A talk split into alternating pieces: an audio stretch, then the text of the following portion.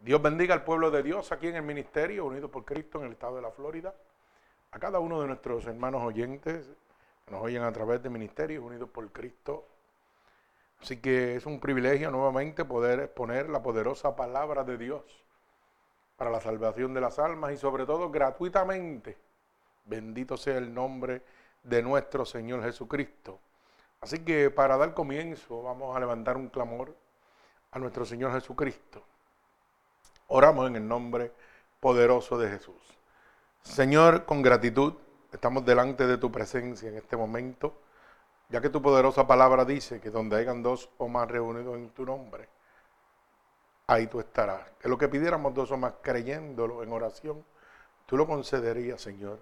Por eso te pedimos en este momento que tú abras una brecha en los lugares celestes, para que cada clamor, cada petición de tu pueblo pueda llegar a tu santo trono y no sea intervenida por ningún hueste de maldad que gobierne los lugares celestes.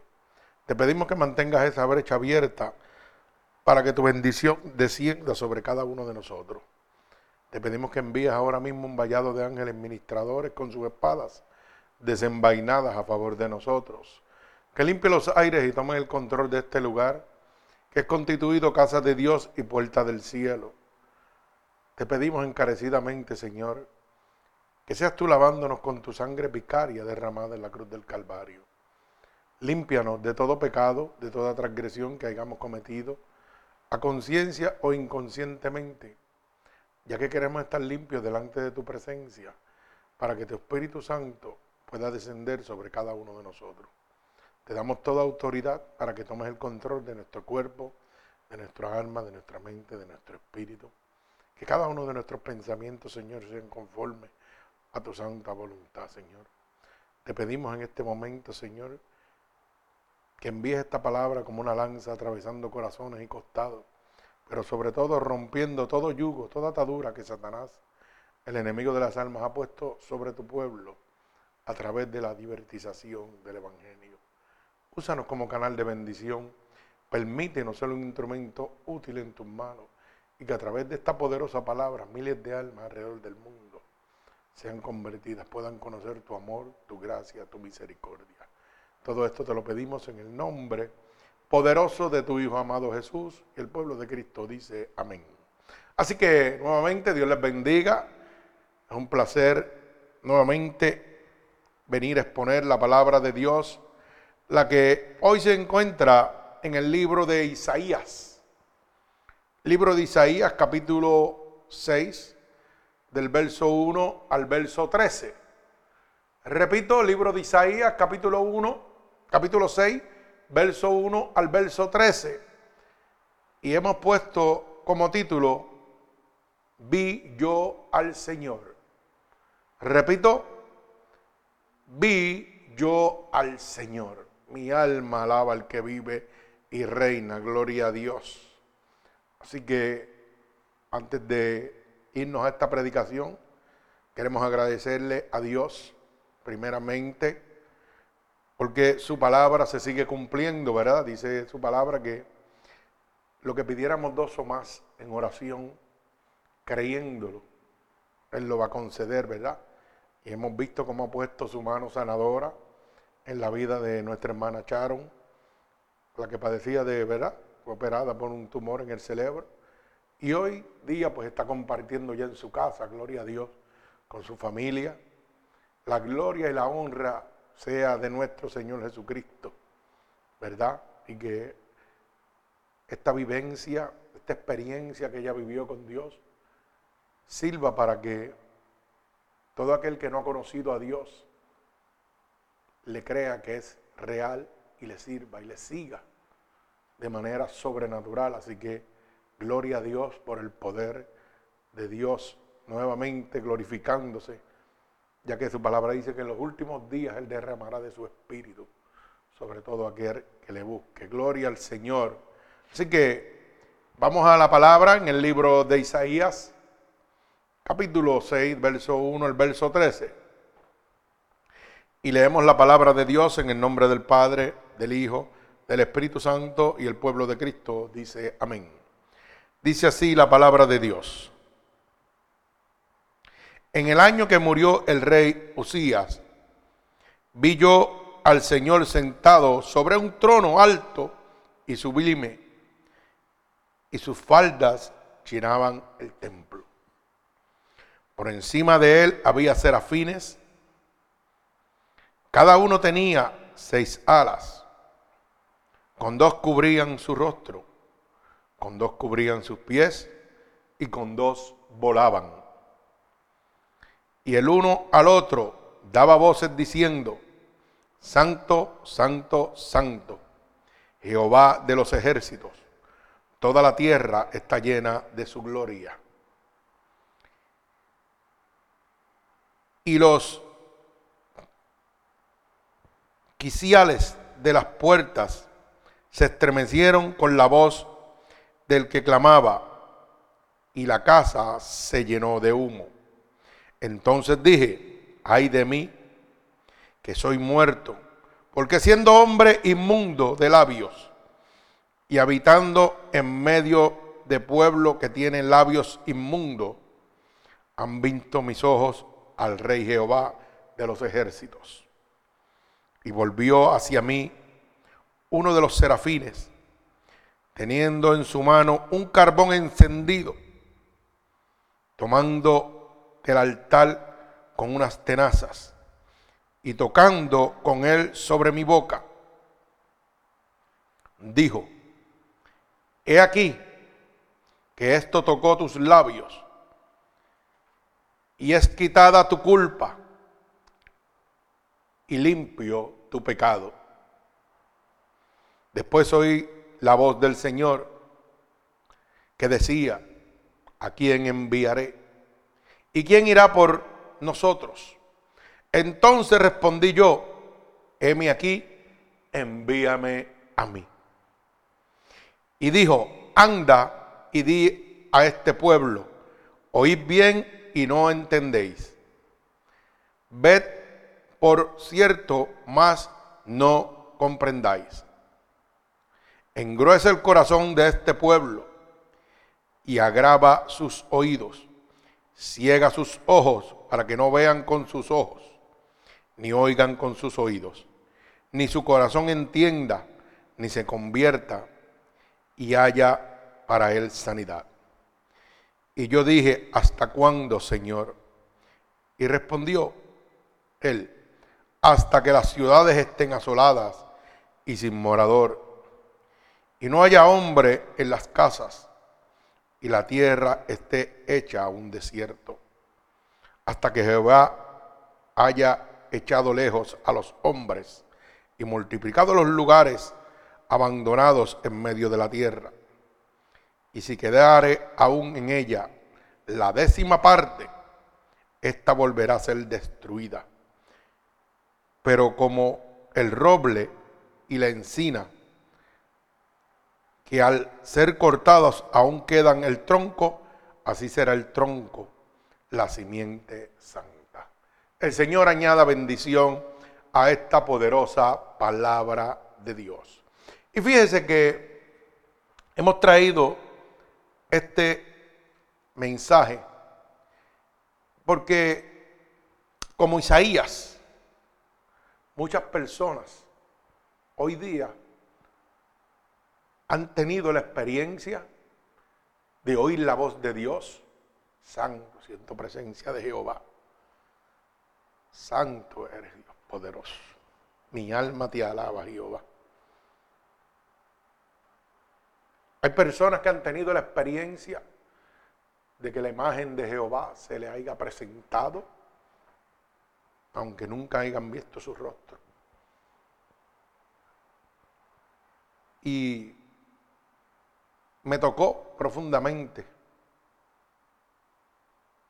porque en medio de todas las situaciones y adversidades, buenas, no buenas, que le toca vivir a uno como ser humano en esta tierra, hemos tenido ese privilegio de disfrutar oír la voz de Dios audible, tener esa experiencia de encontrarnos con ese rostro, tener la experiencia de morir, ir al cielo, volver, que son experiencias personales, que no importa cuánto debata la ciencia por hacerle creer a usted que no es real, eso es una experiencia personal suya con Dios. Yo quiero que usted entienda que va a haber mucha gente en el mundo que cuando usted comente el milagro que Dios hizo en su vida, muchos se van a acercar a usted para oírlo, interesados a ver si ellos pueden llegar a esa relación con Dios o le puede suceder. Pero déjeme decirle que va a ser más la mayoría que se va a acercar a usted para burlarse, para contradecir, para decir que eso no fue real. E inclusive, aún pueden suceder que en su experiencia personal con Dios, con el Espíritu Santo de Dios, usted declara que Dios hizo un milagro en su vida y aún amigos o su propio familiar va a decir, no, ¿sabes qué? Él está vivo o está viva porque lo sacamos de un país, lo llevamos a otro y aquellos médicos le salvaron la vida. Eso va a suceder muchas veces. Que gente que compartieron el milagro con usted no le dan la gloria a Dios, sino al hombre. Y a veces nos preguntamos entonces, ¿para quién tú trabajas? ¿Para Dios o para el diablo? Porque el hombre del milagro declara que Dios hizo un milagro, pero entonces su familiar, su amigo, su primo, como que estuvo ahí con él viendo el milagro, dice que se salvó porque los médicos fueron los que hicieron. Mi alma alaba al Señor. O sea que esto va a ser siempre una contienda. Esto siempre va a ser un dime y dirán de que si es cierto o es falso. Siempre la gloria de Dios va a ser cuestionada. Así que no le extrañe de dónde pueda venir ese cuestionamiento. La experiencia suya con Dios es suya. Hay mucha gente que cuestionan o quieren matar el milagro argumentando cosas que no son, que ellos vivieron, pero a ellos les conviene decirlo, menos. ¿sabe por qué? Porque no han tenido una experiencia con Dios tan real como esa. Y la envidian, la anhelan. Y como no la pueden tener porque no dan el paso que tienen que dar, siempre están poniendo su grano negativo a la gloria de Dios. Pero ¿sabe qué, hermano? Bástese usted saber con que su experiencia con Dios fue real. Usted no tiene que convencer a nadie. Usted tiene que creer lo que fue así. Usted tiene que vivir lo que fue así. Y demostrarle al mundo que a través de esa experiencia real que usted tuvo con Dios, hubo un cambio, hubo una transformación, hubo una restauración. Porque eso es lo que nos toca a nosotros decir lo que sucede cuando nosotros experimentamos el poder de Dios. Cuando nosotros oímos audiblemente la voz de Dios, aunque muchas personas digan que es imposible. Decirle al mundo a través de nuestro testimonio el poder que emanó cuando el Señor se me presentó. Lo que me sucedió. Pero no con palabras, sino con hechos. Porque cuando nosotros hablamos con testimonio, el mundo tiene que enmudecer. Porque no pueden contradecir el cambio, la transformación, la liberación, la sanación que hubo en su vida. A pesar de que aún usted cada día, cada día que siga viviendo en la vida, mire, van a haber momentos donde la vieja criatura se quiere levantar pero eso no quiere decir que usted no sigue siendo el mismo hombre de Dios. Es que eso tiene que suceder. Porque el enemigo dice que cuando sale de tu cuerpo, dice que va y busca siete otros, siete otros demonios peores. Y va a estar, mire, dándole vueltas, rondeándolo a usted para que usted vuelva al estado postrero que usted estaba antes de conocer a Dios. Hay veces que nosotros no conocemos quién es nuestro propio enemigo. A veces lo tenemos en nuestra propia casa. La Biblia dice que lo que no edifica corrompe. Mi alma alaba al Señor. Bendito sea el nombre de Jesús. Pero yo quiero que usted entienda por qué esta poderosa palabra se titula Vi yo al Señor. Hay diferentes maneras de tener una relación con Dios. Yo quiero que usted entienda que no es lo mismo una persona convencida que una persona convertida. Son cosas muy diferentes. Convencidos hay muchos, pero convertidos son pocos. Porque convertido está aquel que ha sido transformado por un toque del Espíritu de Dios. ¿Y sabe qué? Ese no vuelve atrás jamás. El que está convencido, que visita iglesias, que va y viene como la marea, está convencido de que hay un Dios, pero no tiene una relación. Porque el que está convertido, cuando recibe el toque del Espíritu de Dios, hermano, nunca vuelve atrás. Muere en los brazos de Dios.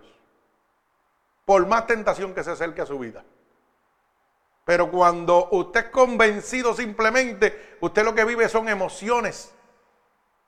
Emociones que son controladas por su corazón, por su mente, por el brinca y salta, por las canciones. Pero, ¿cómo nos damos cuenta? Bien sencillo, hermano. Cuando uno conoce a Dios, eso se da a demostrar en medio de la adversidad, en medio de la necesidad, en medio de la escasez. Que usted puede decir, como decía el apóstol Pablo, yo sé vivir contento cualquier sea mi situación, teniendo como no teniendo. Aunque todo esté adverso, usted está en el gozo. Usted tiene paz, usted tiene tranquilidad. Son pequeños frutos que nos demuestran a nosotros lo que es una persona convertida a una convencida. Un convertido por ese encuentro con Dios personal, empieza a servir y a amar a todo aquel que lo ha traicionado, a todo aquel que lo ha engañado. Le demuestra a través de su testimonio que verdaderamente Dios habita dentro de usted. Que no porque me hiciste esto, aquello, lo otro, lo voy a rechazar. No porque me fallaste humanamente en algunas cosas, algunos negocios, lo que sea, yo lo voy a echar a un lado porque ya no sirve. No, no hace acepción de personas. Lo sigue tratando igual o mejor por haberle fallado, demostrándole que Dios vive dentro de él. Mi alma alaba a Dios. Un convencido. La diferencia es que todo aquel que le haga daño lo va a marginar, lo va a lastimar, lo va a criticar, y como decimos en el algor, en la calle lo va a pelar, lo va a blasfemar, lo va a quemar donde quiera que se pare. Le estoy dando unas pequeñas herramientas, porque sabe que es doloroso oír cuando una persona dice que todos los pastores son iguales. Mire hermano, no todos los pastores son iguales. Hay buenos y hay malos. Claro que sí. Hay pastores que son convertidos y hay pastores que son convencidos. Los convertidos expresan el amor de Dios. Su interés es el amor por las almas. Los convencidos van detrás de lo que pueden obtener de usted de la prosperidad, de la comodidad, del lujo, de la grandeza. Mire, el rey Usías fue un hombre impuesto por Dios, guiado por Dios, buscaba y obedecía a Dios, hasta que llegó a su vida un orgullo, el cual le causó que la ira de Dios se levantara contra él. Y esto sucede mucho. Hay muchos hombres de Dios que Dios empieza a usarlos con poder, con autoridad. Y entonces pegan a tomar el espacio de Dios pensando que ellos son los que tienen el poder, que ellos tienen la autoridad. Y Dios los deja como dejó Usía. Cuando ese orgullo sobrepasa la voluntad que Dios había establecido, sobrepasa el lugar donde Dios te había puesto, vienen las consecuencias, viene la represión de Dios. Pero eso le toca a Dios, no le toca a usted, no me toca a mí. ¿Sabe por qué? Porque cuando yo critico a un hombre de Dios, porque haya cambiado su dirección, no estoy haciendo la voluntad de Dios. Porque Dios no hace acepción de personas. Se supone que el que está caído yo lo ayude a levantarse. Bendito sea el nombre de Jesús. Pero vamos a la palabra. Un privilegio poco disfrutado. Isaías estaba experimentando un privilegio especial que pocos, pocos hoy en día pueden experimentar. Hay mucha gente que piensa que porque conocemos la Biblia de la A a la Z, declaramos salmo, declaramos proverbios, olvídate, nos mostramos como que somos los batatanes, como que somos los duros, que conocemos la palabra de la A a la Z y nos queremos dar dotes de grandeza. Mire hermano, pero no pueden disfrutar del privilegio que obtuvo Isaías. Ese privilegio de decir, vi yo al Señor. O ese privilegio de decir, oí yo la voz de Dios que me llamó. Mi alma alaba al Señor. Ese es un privilegio, hermano, muy poco disfrutados. Porque estamos caminando erróneamente. Estamos pensando que nuestra cercanía a Dios se basa en todo lo que yo puedo aprender de la Biblia, en toda la teología que me pueda almacenar en mi cerebro. Y nos olvidamos de la relación del alma con el Señor. Bendito sea el nombre de Jesús.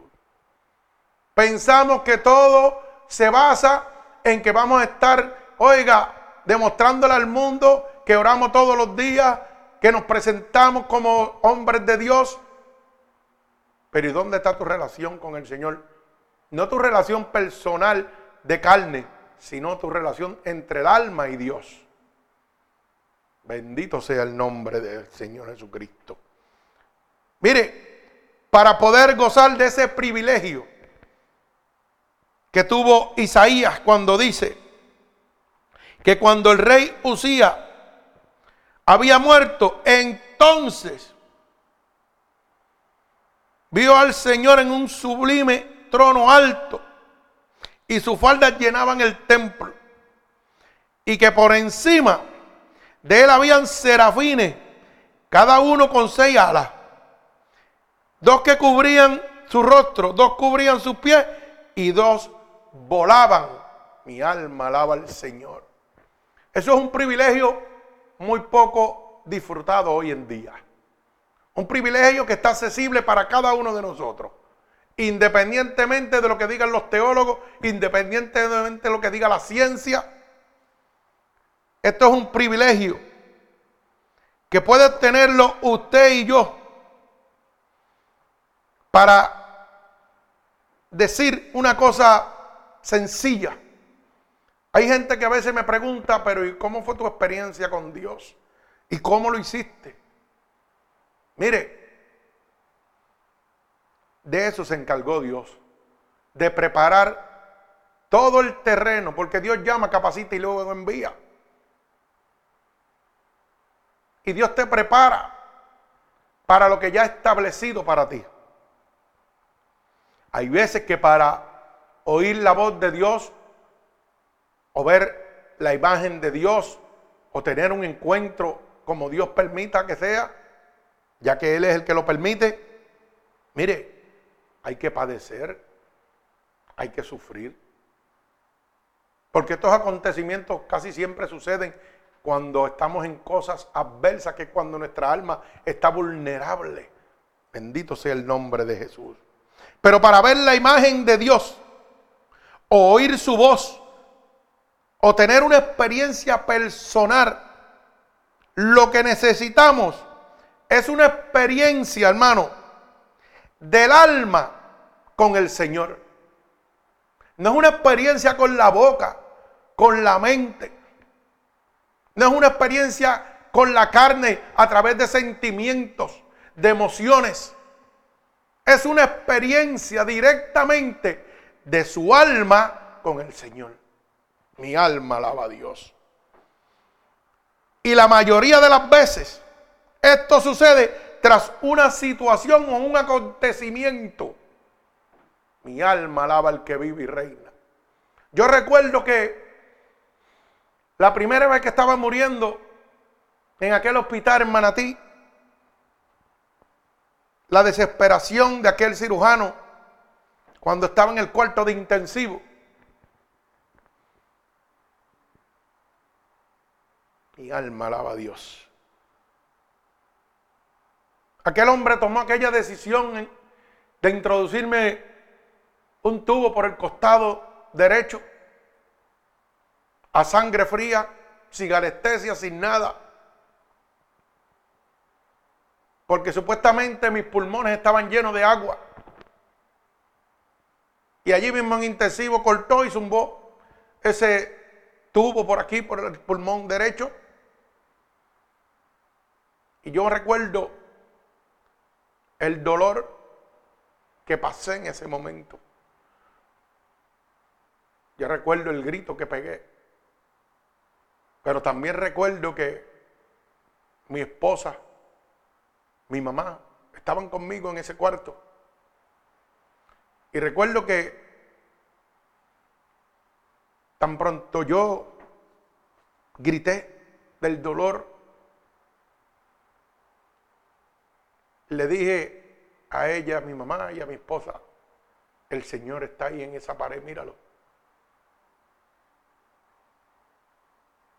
Yo podía ver el rostro completo, esa imagen ahí completa. Esa imagen completa, completa, en aquella pared. Y nadie podía verlo, solamente yo. Es que eso era un privilegio que Dios me estaba dando. Pero para yo poder entender luego ese privilegio, en ese momento tuve que sentir dolor, tuve que sentir desesperación, tuve que sentir ansiedad. Y ya no hablaba yo sino mi alma era la que le decía, ay Dios, ayúdame.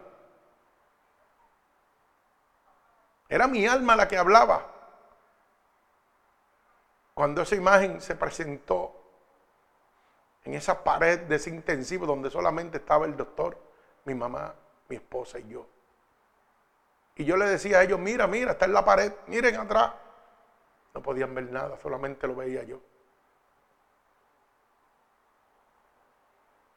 ¿Usted cree que tal vez aquel cirujano dirá, mira, este está loco, este está alucinando?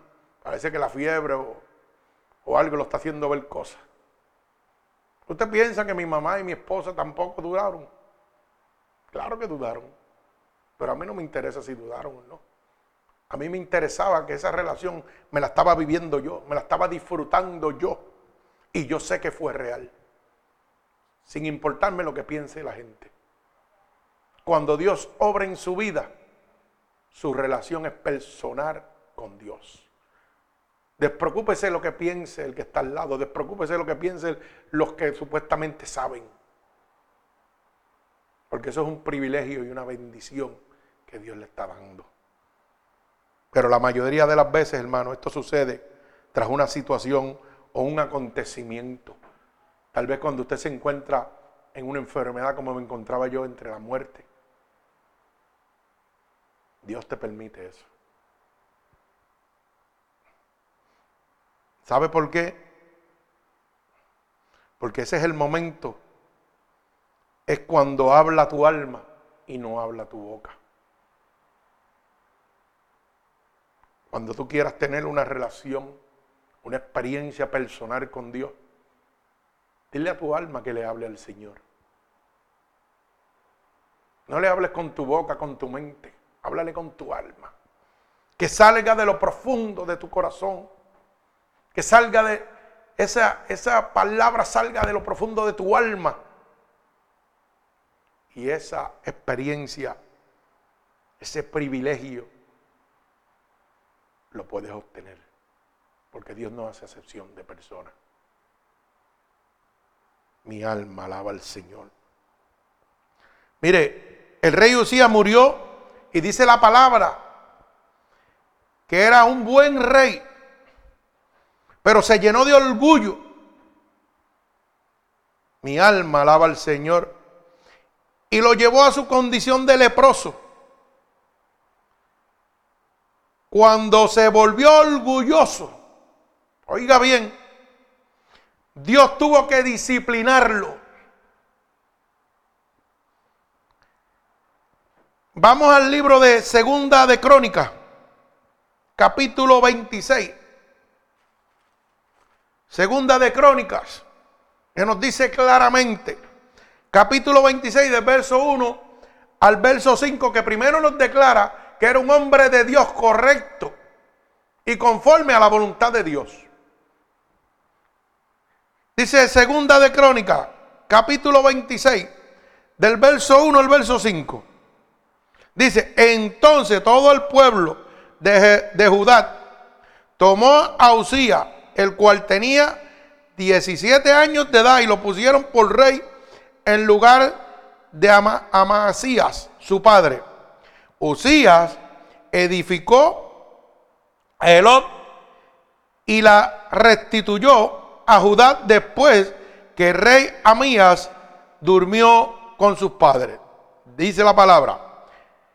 De 17 años era Usías cuando comenzó a reinar y 52 años reinó en Jerusalén. El nombre de su madre fue Jecolías de Jerusalén. Y dice la palabra, e hizo lo recto ante los ojos de Jehová, conforme a todas las cosas que había hecho a mí a su padre. Y persistió en buscar a Dios en los días de Zacarías, entendiendo en visiones de Dios, oiga bien, y en estos días en que buscó a Jehová, él le prosperó. Oiga bien. O sea que mientras estuvo obediente a la voluntad de Dios, Dios le hablaba en visiones. Mi alma alaba al Señor Jesucristo. Y dice que Jehová le prosperó. O sea que Jehová estaba con él en todo momento. La protección de Jehová estaba con él en todo momento. Pero ahora vamos. Más adelante, en el verso 17, el verso 19, que es donde dice que él se orgulló. Mire, su orgullo se le fue al cielo. Y ahí viene la represión y la consecuencia. Porque es que cuando nosotros queremos exaltarnos, y tomar el lugar donde Dios está puesto, tenemos problemas, tenemos consecuencias. Mi alma alaba al Señor. Por eso la Biblia dice que el que se humilla, Dios lo exalta, pero el que se exalta, Dios lo humilla. mire cómo dice el verso 17. Dice, y entró, hablando de Uría, tras el sacerdote Azaría, y con él 80 sacerdotes de Jehová, varones valientes. Y dice, y se pusieron contra el rey Usía y le dijeron, no te corresponde a ti, oh Usía, el quemar el incienso a Jehová, sino a los sacerdotes, hijos de Aarón, que son consagrados para el quemario. Sal del santuario porque has prevaricado y no te será para gloria delante de Jehová Dios. Oiga bien, están hablando los sacerdotes, los hombres escogidos por Dios. Entonces Usías, teniendo en la mano a un, un para ofrecer incienso, se llenó de ira, número uno, y en ira contra los sacerdotes, la lepra le brotó en la frente, delante de los sacerdotes en la casa de Jehová, junto al altar del incienso. Mi alma alaba al Señor. Oiga, ¿por qué se llenó de ira? Porque su orgullo era tan grande que él quería ser el que llevara ese, ese incienso, lo prendiera ahí. Y los sacerdotes le dijeron, tú no has sido escogido para eso. Pero como ya él era rey, se orgulleció. Y dice la palabra que en el mismo templo, ahí mismo se llenó de lepra. Mi alma alaba al que vive y reina. Gloria a Dios. Dios es bueno y para siempre su misericordia. Así que nosotros tenemos que tener, hermano, mucha cuenta, gloria a Dios, cuando le servimos a Dios. La desobediencia a Dios trae una consecuencia, hermano.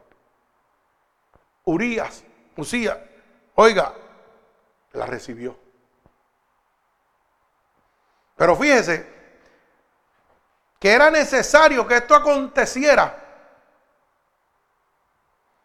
para que Isaías pudiera obtener ese privilegio. Mi alma alaba a Dios. De disfrutar el ver al Señor. Era necesario. O sea que hubo una situación, hubo una consecuencia, hubo una causa que impulsó y permitió que Isaías pudiera recibir el privilegio de ver a Dios. Mi alma alaba al que vive y reina.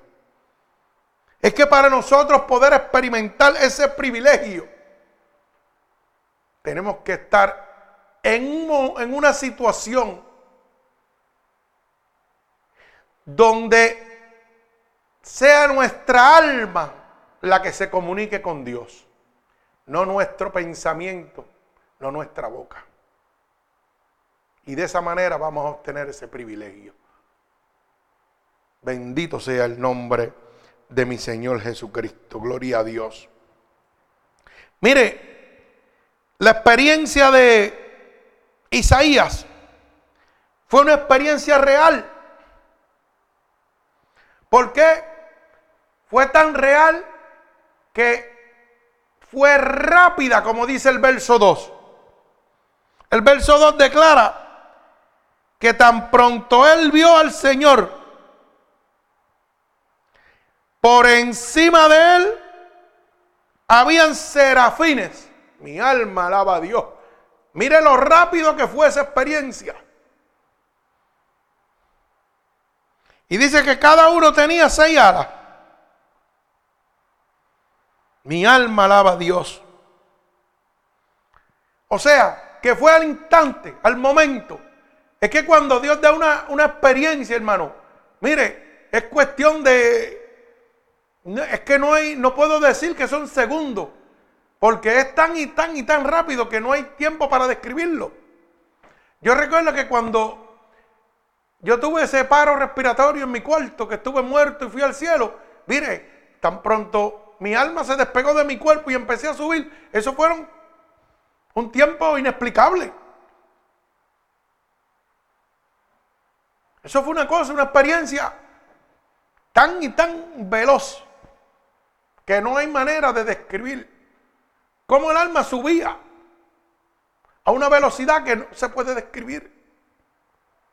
A tener esa experiencia, a disfrutar ese privilegio de ir de la presencia, delante de la presencia de Dios.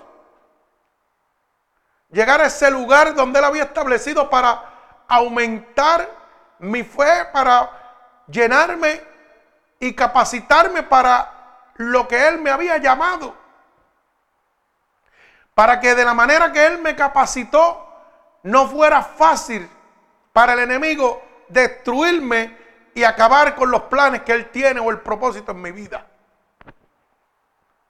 El disfrutar de oír la voz de Dios decirte, ok, tienes que regresar y decirle al mundo lo que viste. Es un privilegio que muy pocas personas han podido experimentar. Pero eso volvió a suceder cuando mi cuerpo carnal estaba muriendo. Y empezó mi alma a clamar a Dios, no mi boca. La primera vez que Dios se me presenta. Mire, yo no le serví a Dios. Y Dios me mostró que era real. Ya la segunda vez cuando me pasa esta experiencia de ir al cielo, ya le serví a Dios. Y aún así, cuando estoy muriéndome en mi cuarto, mi mente no hablaba, era mi alma la que se comunicaba con Dios.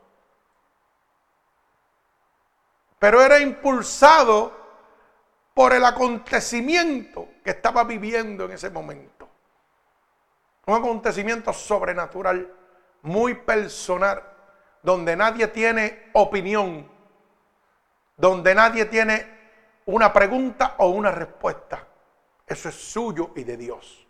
Ahí nadie puede intervenir, ahí nadie puede entrar. Usted lo testifica y si la gente quiere creerle, amén. Y si no lo quiere creer, amén también.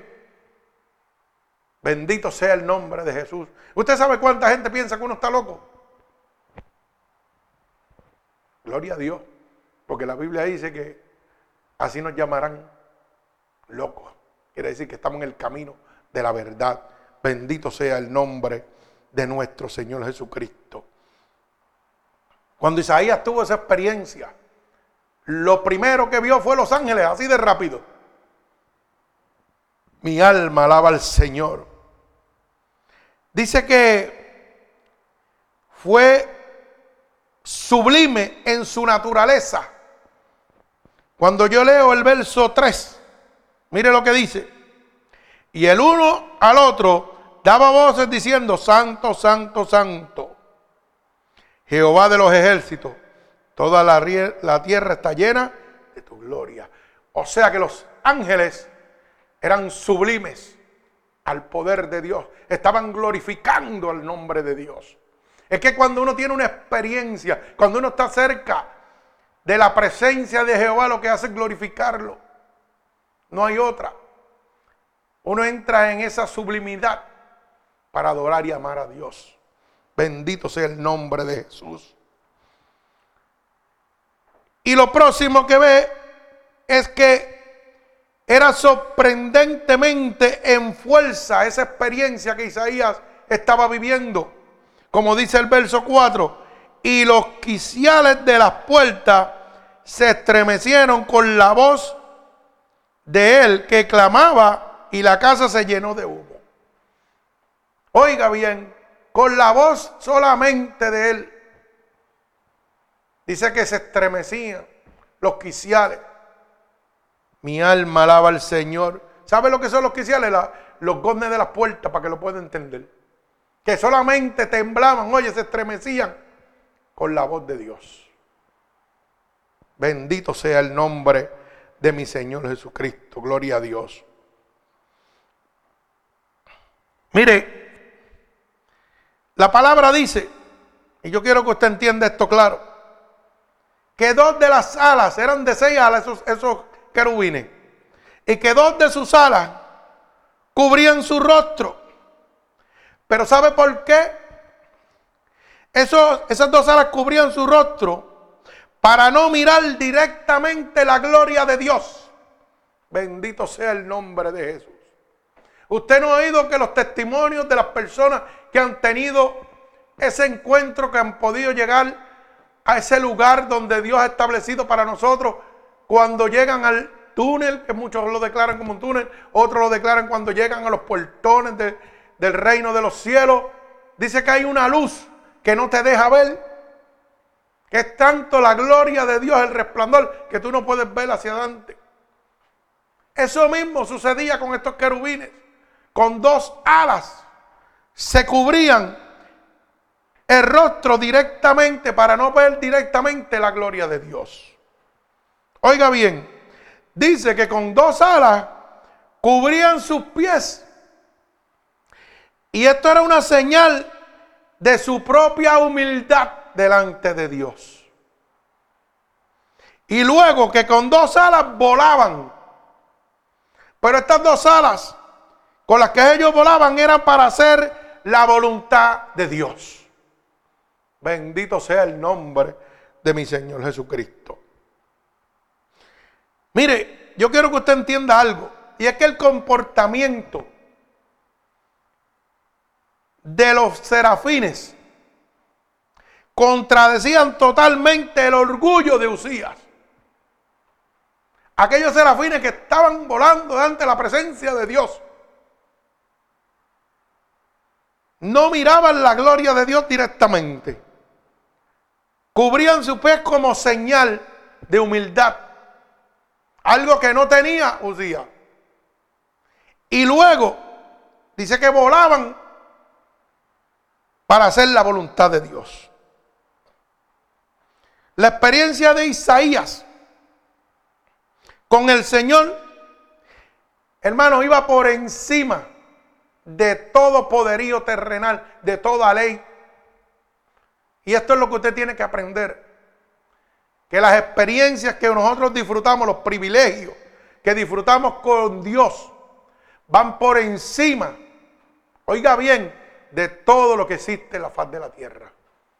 No importa el poder, no importa el rango que usted tenga en la tierra, no importa quién sea usted, una experiencia, un privilegio de estar delante de la presencia de Dios va por encima de todo eso. Así que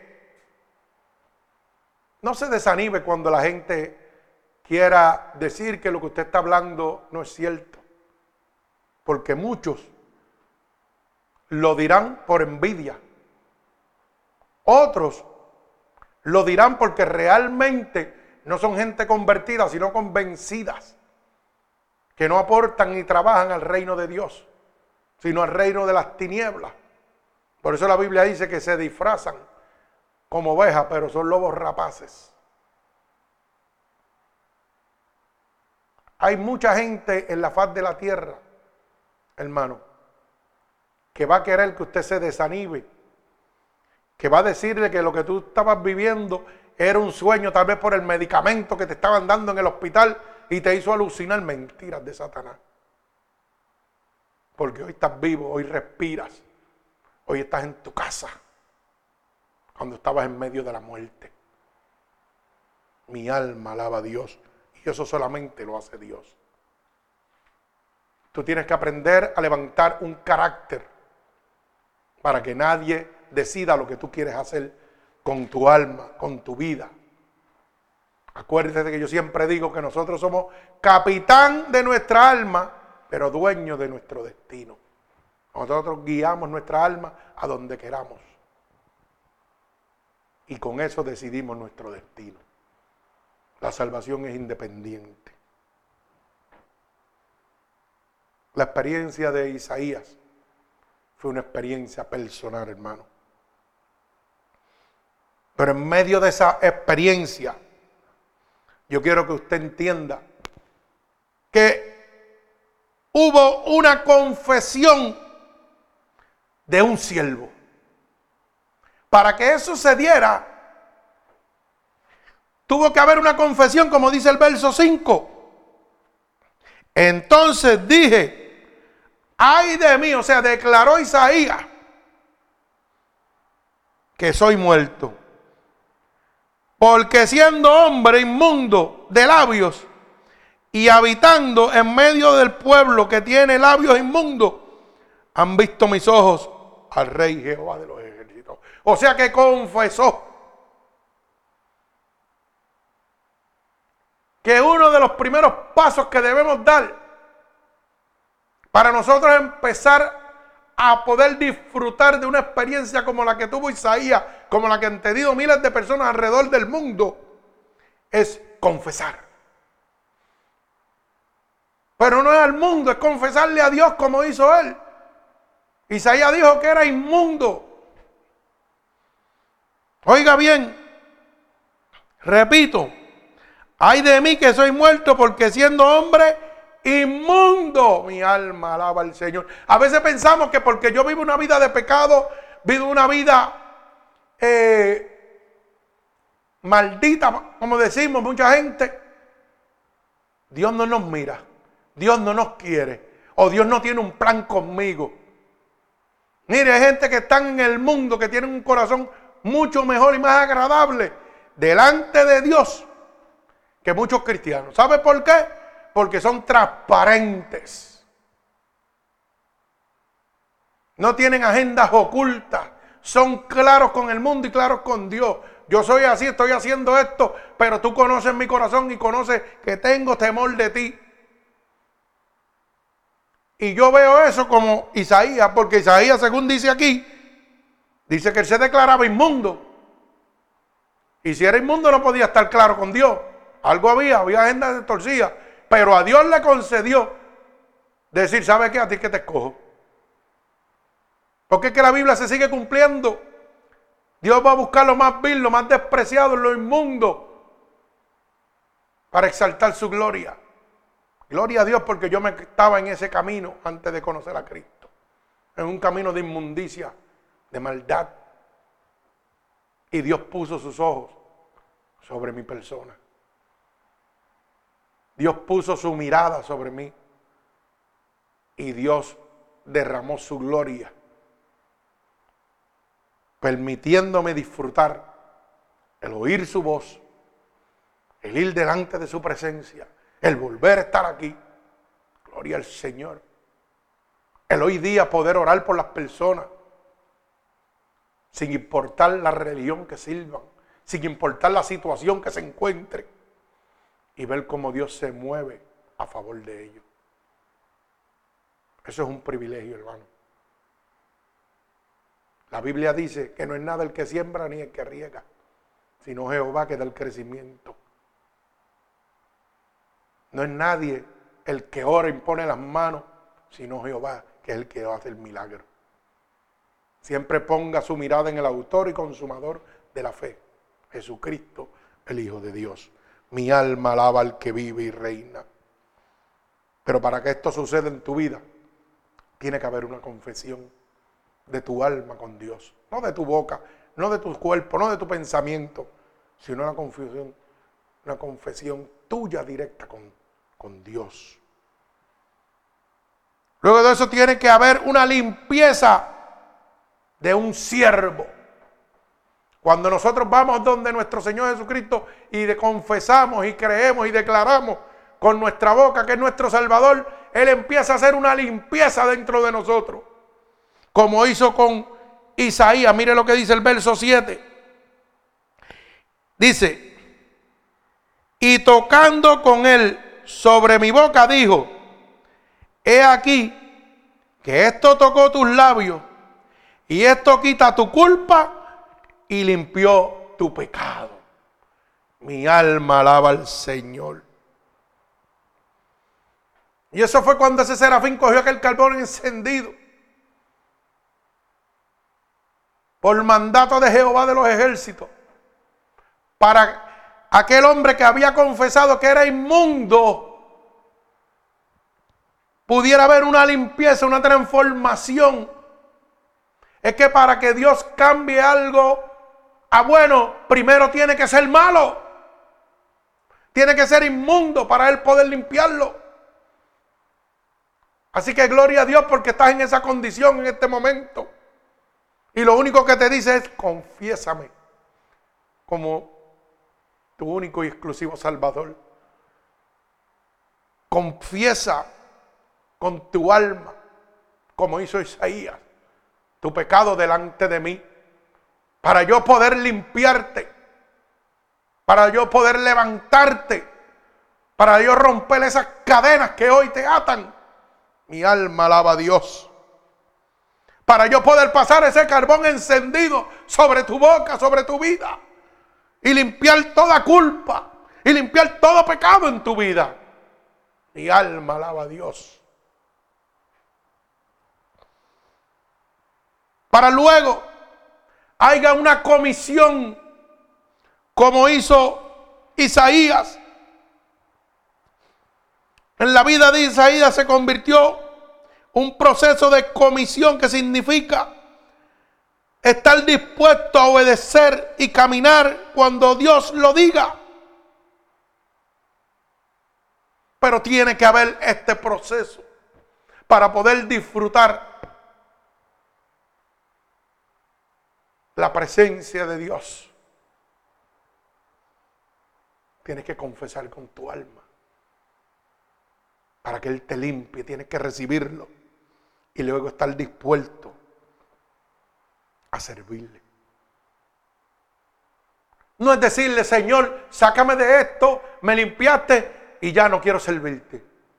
No, hermano. Este es un proceso. Pero hay un compromiso, hay un carácter. Cuando vemos el verso 8, mire lo que le decía Isaías. Después oí la voz del Señor que decía, oiga bien, en pregunta, ¿a quién enviaré y quién irá por nosotros? Oiga bien. Entonces respondí, dice Isaías, yo, heme aquí, envíame a mí. O sea que Isaías después de haber experimentado, oiga bien, de haber disfrutado la presencia de Dios, de haber obtenido esa visión, esa experiencia, mi alma alaba al Señor, ese privilegio, gloria a Dios, de haber visto a Dios, de que esos ángeles pelearan y lucharan por Él, de que esos serafines en aquel momento pusieran, oiga, ese carbón encendido para ser limpiado de todo pecado, de toda culpa, pudieran restablecerlo a través de la confesión que Isaías hizo y transformarlo de aquel hombre inmundo a un hombre dispuesto a servirle a Dios. Usted tiene que si usted quiere disfrutar de oír la voz de, Dios, perdón, si usted quiere disfrutar de la presencia de Dios, de tener un encuentro personal con Dios, tiene que decirle a su alma, confiesa a Jesús como tu Salvador, para que Él pueda limpiarte y luego poder usarte. Tienes que estar dispuesto al compromiso de que Dios va a usarte. Mi alma alaba a Dios. Mire, yo quiero que usted entienda algo y culmino. Cuando Dios se acerca, nos damos cuenta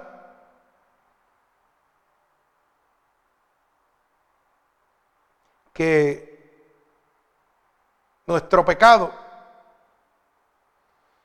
que hay en nosotros, oiga, nos da tristeza, nos da vergüenza y a veces nos da incomodidad. Cuando Dios se acerca a nosotros, es que nosotros empezamos a darnos cuenta. Porque Dios nos está mostrando en ese momento el pecado que hay en nosotros. Cuando ese pecado está en nosotros y Dios nos lo muestra. Oiga, Usted empieza a sentirse triste, usted empieza a sentir vergüenza y a veces empieza a sentirse incómodo. Usted piensa a sentir que lo que antes era justificable, que lo que antes usted pensaba que se podía hacer, ahora se torna detestable y condenable. Lo que antes usted creía que era bueno, Dios le muestra que ahora va a ser malo que va a ser condenable y que va a ser detestable para ti, ya no lo vas a querer ver. Hay veces que la gente se pregunta, pero es que yo trato de dejar un vicio, es que yo trato de dejar algo que yo sé que no está bien delante de Dios, pero no puedo. ¿Y sabe lo que Dios hace a veces? Que Dios lo deja. Ok, a ti te gusta eso, pues dale, por ir para abajo.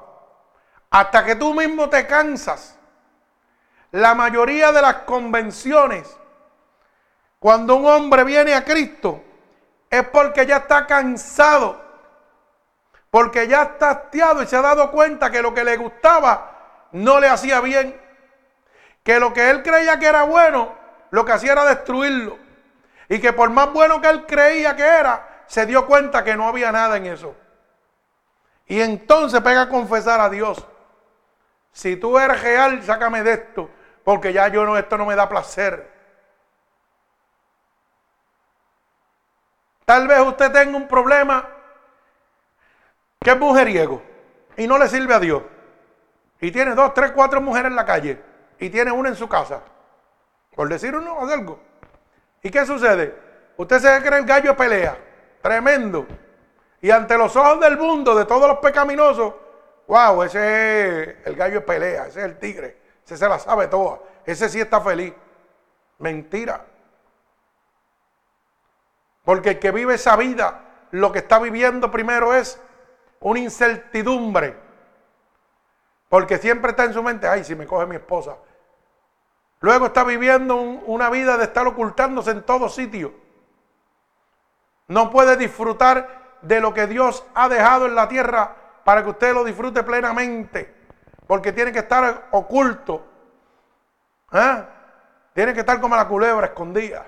Mi alma alaba al Señor. Luego tiene la preocupación de que si coge una enfermedad.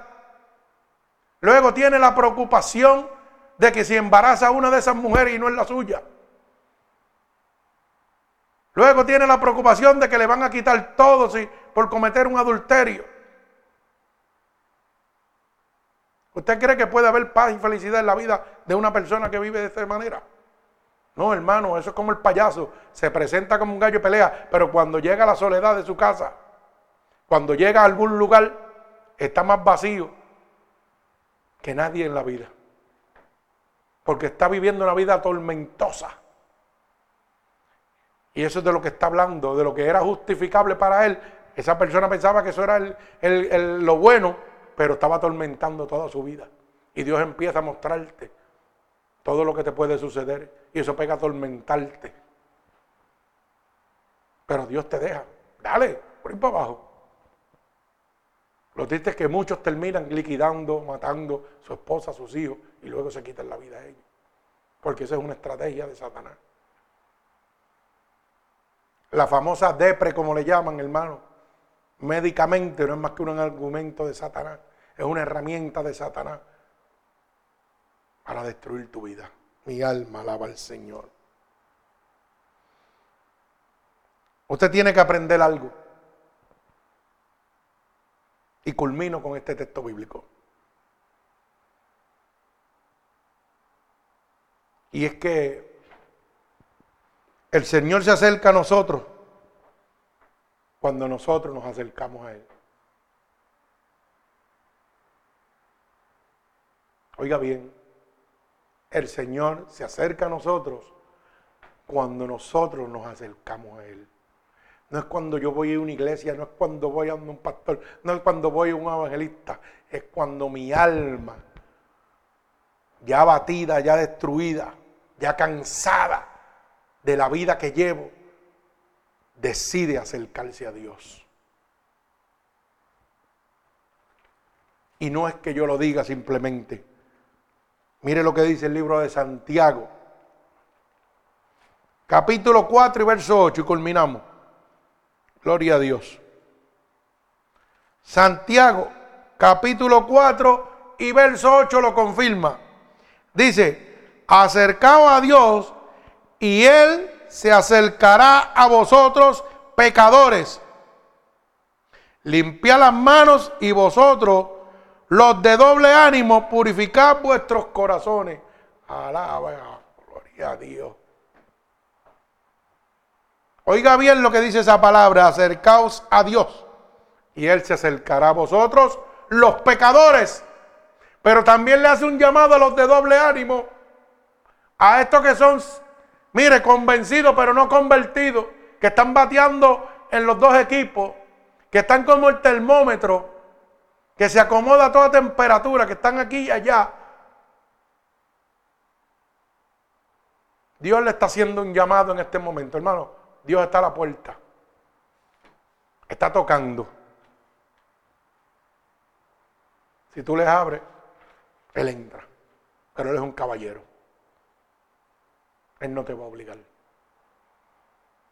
Si tú quieres hoy disfrutar del privilegio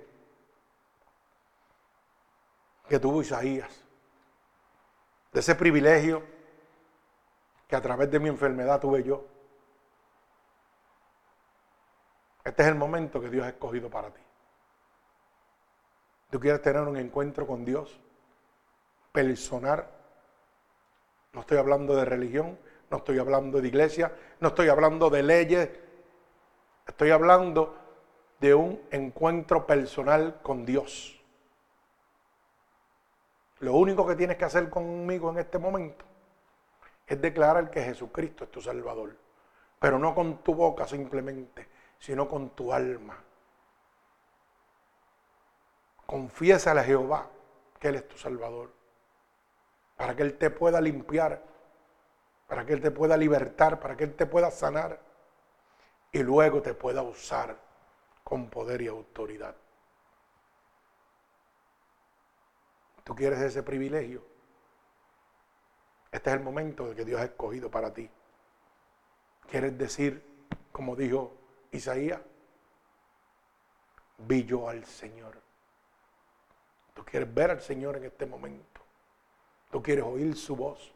Tú quieres sentir su abrazo. Tú quieres su protección.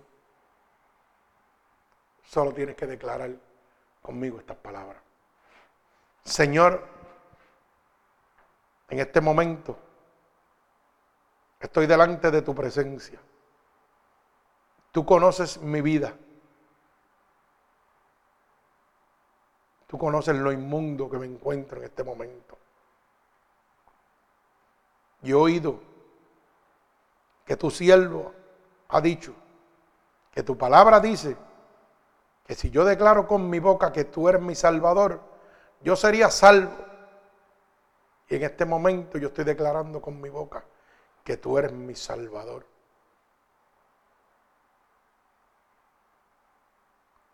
He oído que tu siervo ha dicho que tu palabra dice que si yo creyera en mi corazón que tú te levantaste de entre los muertos, yo sería salvo. Y yo creo en mi corazón que tú sí te has levantado de entre los muertos. Por eso te pido que vengas a mí ahora, Espíritu Santo de Dios. Te doy toda autoridad para que tomes el control de mi vida Estoy confesando con mi boca y con mi alma todos mis pecados delante de ti. Te pido que vengas a mí ahora, Espíritu Santo de Dios, y me limpies con tu sangre vicaria derramada en la cruz del Calvario. Límpiame ahora de todo pecado y de toda transgresión que yo haya cometido, a conciencia o inconscientemente. Te pido en este momento que me escribas en el libro de la vida y no permitas que me aparte nunca más de ti. Amén y amén. Señor, en este momento yo te presento cada una de estas almas alrededor del mundo, Señor, que hoy han determinado en su vida disfrutar de tu presencia. Yo te pido que te allegues a ellos ahora mismo a la distancia porque eres tú, Espíritu Santo de Dios, el que tiene todo poder y toda autoridad. Visítalos en este momento a la distancia. Pasa tu bálsamo de sanidad. Pasa tu bálsamo de fortaleza. Libértalos, restáuralos, límpialos en este momento. Padre, en el nombre de Jesús, yo te pido un regalo del cielo para cada uno de ellos, Señor como confirmación que tú los has recibido como hijo tuyo, Padre. Padre, yo los ato con cuerdas de amor a ti y declaro la bendición del Padre, del Hijo, del Espíritu Santo sobre cada uno de ellos. En el nombre poderoso de Jesús, que es nombre sobre todo nombre y en el que se doblará toda rodilla. En el nombre de Jesús. Amén y amén. Que Dios les bendiga.